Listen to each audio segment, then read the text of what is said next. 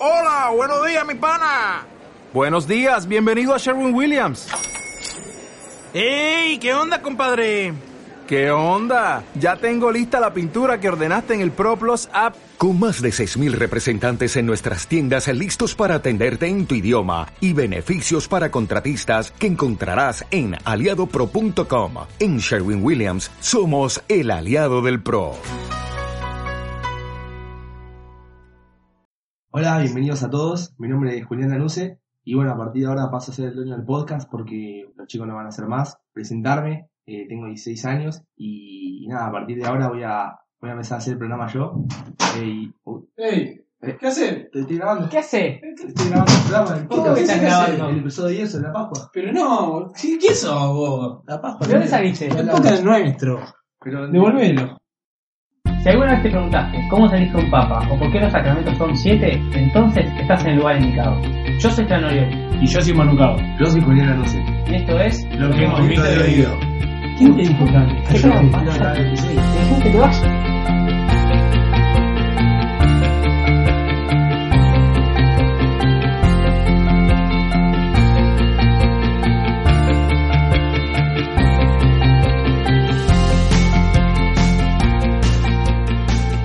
bienvenidos al episodio número 10 del podcast. Hoy somos tres, ¿cómo andan? Bienvenidos a todos, yo soy Manu y acá nuestro nuevo integrante. Buenas a todos, mi nombre es Julián. Soy, estar grabando con los chicos acá el episodio 10 sobre la Pascua. ¿Por qué? ¿Dónde estamos? Estamos en Pascua Joven, una, una convivencia en torno al Ministerio Pascual que se hace en la Iglesia de La Plata. Estamos en el Seminario Menor, eh, somos aproximadamente 300, ¿no? Sí, somos 300 más o menos, somos Sí, bastantes. Bastante cargado de gente. Sí, está bueno, está bueno vivirlo en la juventud y así entre en comunidad está bastante bueno.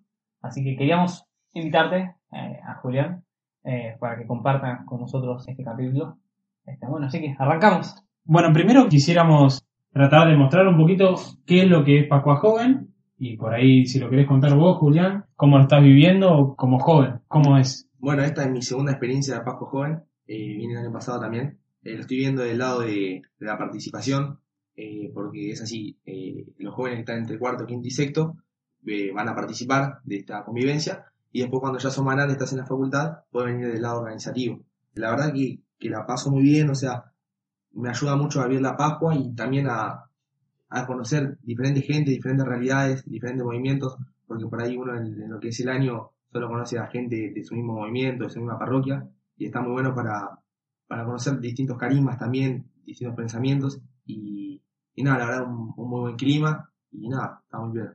Qué bien. Qué bueno. ¿Qué, qué te deja espiritualmente bajo joven, a vos como joven? Y la verdad que, que me ayuda mucho, no solamente a vivir la Pascua, sino a las distintas charlas, distintas reflexiones que se hacen, eh, te dejan distintas enseñanzas para lo que sería toda la vida. Eh, también está muy bueno porque viene gente a, a dar testimonio. Eh, bueno, este, esta Pascua está media eh, encaminada por el lado de las vocaciones, porque es el año de las vocaciones, así que, que nada, me ayuda mucho a crecer en ese aspecto. Está bien, Qué bueno. Lo que por ahí más se rescata eh, a nosotros, bueno, Fran y yo, que no estamos participando ni como pascuantes ni como organiz- organización, que lo vemos más del lado de afuera, es el vivir una Pascua en comunidad, ¿no? Eh, y compartir entre todos jóvenes, que por ahí la mayoría ni se conocen entre sí, eh, el misterio más grande que centra nuestra fe, ¿no? Eh, esto que por ahí pasa por arriba, es más, el lema de lo que es Pascua Joven es vivir una Pascua distinta, o sea, un fin de semana que no sea un fin de semana largo, sino que realmente se le dé el significado que, que tiene para cada joven. Y está bueno como idea, no solamente para nosotros, el seguir fomentando esto en la Arquidiócesis de La Plata, sino todos tomar conciencia que si se vive en comunidad, quizás es más efectivo. Tal cual, tal cual. Bueno, y hoy estamos grabando en pleno sábado santo, previa vigilia, previa a la vigilia, mejor dicho, que hoy celebramos, bueno, lo que decía Manuel, el misterio más grande de, la vida cristiana, que es la resurrección, ¿no? Bueno, nosotros arrancamos con la idea ya de charlar un poco en algo que es central para nosotros y lo charlamos en el programa anterior, que es la vigilia pascual. Para nosotros, acontecimiento litúrgico en una celebración de los más ricos de toda la iglesia, ¿no? Eh, de todo el año, mejor dicho. La vigilia pascual, sabemos, tiene muchísimo contenido y de muchísima profundidad y, un, y una historia de salvación que se plantea que es muy, pero muy rica.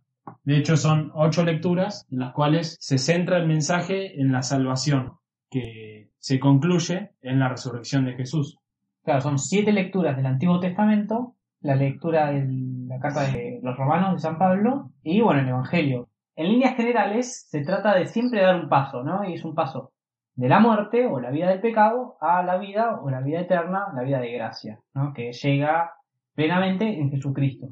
Y todas las lecturas, desde Génesis hasta los profetas, que son tres históricas, o tres lecturas sobre bueno, la creación, Moisés y Abraham, hasta los profetas, Isaías, dos veces, Baruch y Ezequiel, eh, esas lecturas refieren siempre a cómo se debe pasar desde una vida que en definitiva no nos hace nada porque es una vida de pecado, a una vida de gracia que es traída por Jesús, ¿no? Y eso se lee en el Evangelio y es reafirmado en la segunda lectura en la carta de San Pablo. Y de esta manera es como que uno tiene que ver, o sea, todos tenemos que ver, cómo nuestra historia, la historia personal, está reflejada o está contenida en una historia mucho más abarcativa que es la del pueblo de Israel.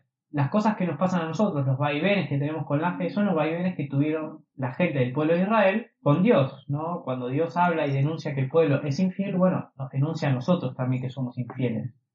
Me parece que eso como que ayuda a nosotros a plantear nuestra vida espiritual un poco más profundo, ¿no? Que es algo que, a lo que todos estamos llamados porque es un camino seguro a, a una espiritualidad más sana, eh, una vida mejor y en definitiva la santidad.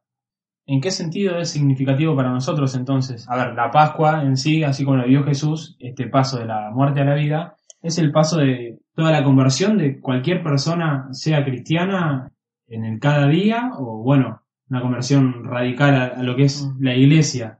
Eh, nosotros nos tenemos que sentir así identificados como vivió Jesús y como hizo vivir a, a sus apóstoles con este paso, ¿no? Y también, como bien dijo Fran, con todos los integrantes de este pueblo de Israel que también dieron este paso. Entonces, de esta forma, nosotros vemos en estas lecturas cuán importantes pueden ser para nuestra vida el ser conscientes de esta conversión diaria que tenemos que tener dentro de la iglesia. No tiene que ser en una zona de confort, ¿no? El estar acá. Es realmente dar un paso siempre. Y nuestra conversión sea así tan radical como lo fue la Pascua de Jesús. Sentirla así.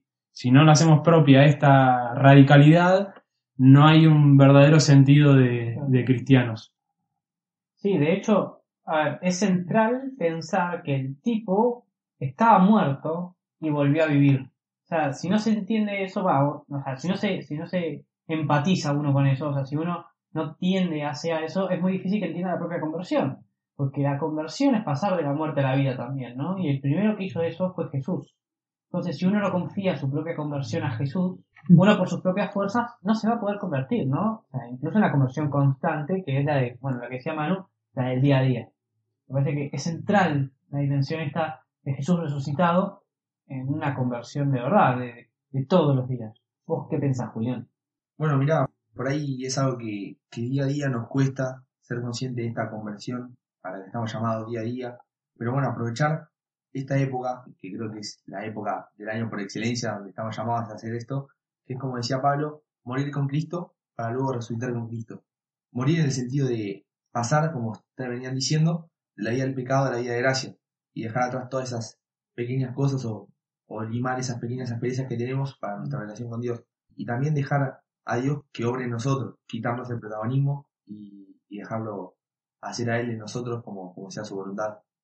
Claro. No, esto está como, bueno, como bien decías, eh, implicado y, y enraizado en lo que la Pascua es, ¿no? Que es un paso y que Jesús es el centro de ese paso, ¿no? Y que el, tiempo pascual, eso que dijiste está, está muy bueno, el tiempo pascual, sea, estos 50 días que vienen ahora en más, tienen que tener como centro la conversión y por lo tanto a Jesús, ¿no? O sea, y una conversión verdadera no puede no tener alegría, porque implica estar alegre porque Jesús resucitó, porque Jesús venció la muerte y porque Jesús venció mis pequeñas cosas que me llevan a la muerte, ¿no? Y Él me ayuda a convertirme y acercarme más a Él. En definitiva, la santidad no es por nuestros propios méritos, sino por la vida de Cristo en nosotros, que es lo que decía Pablo. No soy yo quien vive, sino es Cristo quien vive en mí ahora. Santidad implica cada vez hacerse más pequeño para que Cristo sea más grande en nosotros. No pensar que es quizás le digo la verdad a mamá cuando llego a ver si tengo tarea o no. O sea, esas cosas que obvio que son importantes y ahí también hay importancia a la hora de, de ser justos y ser santos y hacer las cosas bien. Pero en realmente y fundamentalmente entregarse totalmente a este Cristo que me llama. Desde la iglesia o desde el lugar donde estemos, no solamente en funciones pastorales. Claro. Eh, entregarse to- totalmente. Obviamente, no tener doble vida y ser un lugar de una forma y otro lugar de otro, sino de ser completamente de Cristo. Y en este sentido es donde Cristo tiene su lugar en uno. Donde, como dijo Fran, es Cristo el que vive. E incluso el arquetipo de este ser de una sola pieza está en Jesús también. Porque cuando en el Viernes Santo escuchábamos que a Jesús le sorteaban las vestiduras y se repartían, bueno, la túnica y demás, y la túnica no la podían cortar porque era de una sola costura, eso nos habla de que Jesús era de una sola pieza. Que Jesús, eh, bueno, su túnica, ¿no? Por supuesto, era de una sola pieza porque no tenía dobleces, pero bueno, el que en realidad no tiene dobleces es Jesús. Jesús es sí o no, e incluso él dice, si es sí, que sea sí, si es no, que sea no, ¿no? Y una verdadera conversión día a día implica ser honesto con uno mismo y decir sí a las cosas que hay que decirles que sí, y sostener ese sí, y decir que no a lo que hay que decirle que no, y sostener ese no. Pero por sobre todas las cosas, confiar en el que es de una sola pieza, que es Jesús. Y también me quedo con lo que decía Fran a lo último de la conversión honesta, de ahora más, después de Pascua, seguir convirtiéndonos día a día, porque cuando resucitó los apóstoles no fue que, que dijeron listo, ya está todo hecho y se quedaron tranquilos, sino que, que salieron a, a evangelizar y demás, y seguir con esta conversión y esta evangelización, teniendo en cuenta lo que dijo Jesús cuando estaba en la cruz, que tiene sed, y tiene sed de alma, tiene sed de- del amor de los hombres. Así que nuestra tarea sería eh, llevar ese amor a más hombres y obviamente ir mejorando día a día nosotros y crecer en comunidad. Bueno, entonces vamos terminando y resumiendo, como ya directivas pastorales, como hacemos todos los programas al final. Exacto. cuán significativo puede ser esta Pascua para nosotros, ¿no? Y quizás, bueno, lo escuchen ya cuando es lunes. Feliz Pascua, feliz Pascua. Feliz. Pascua a feliz todos. Pascua, eh. Feliz Pascua a todos, realmente. Eh, la idea es que nos quedemos con lo que es la Pascua en toda nuestra vida. Que no sea, uy, pasó la Pascua y no escuché el programa, o no me enteré de estas cositas o datos o información, testimonio, lo que sea, sino realmente de esto partir para adelante, ¿no? Saber que la Pascua y esta verdadera conversión, este paso de la muerte a la vida, se da constantemente, de saber que el vivirlo en comunidad y el vivirlo con personas que pueden enriquecer tu fe y tu vida espiritual es muy importante, que por eso se da esto de Pascua Joven acá en La Plata, y darle, fundamentalmente, este programa no es tanto de, de información, ¿no? Eh, Nosotros buscamos tratar de crear la conciencia o de mostrar lo que a nosotros nos parece importante y que a la iglesia, por lo que entendemos, le parece importante, que es este encuentro real con Cristo. Y el, este encuentro real, auténtico, genuino, es el que nos va a convertir día a día. Y nos va a convertir radicalmente. No, no sé si todo, le doy un poquito nomás. Para mí la clave está en esto, en ser conscientes de esto.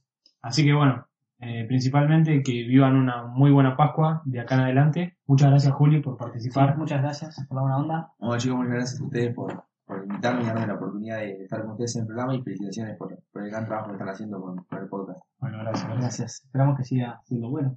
Un saludo grande a todos los que de Pascua Joven que nos están escuchando. Hoy lunes, bueno, me había avisado, ¿no? Pero hoy lunes que los están escuchando. Agradecerles por toda la buena onda que le pusieron a la Pascua Joven y, y a la cuestión del podcast también, ¿no? A Cordis a la en general, a la gente de servicio que nos ayudaron. Nos despedimos y será hasta la próxima. Hasta el lunes 24 ¿no? nos vamos a estar escuchando en otro episodio. Que tengan una muy buena semana. Y bueno, como siempre y en especial en esta fecha, no se olviden de seguir anunciando Lo que han visto y oído. Nos vemos. Hasta luego.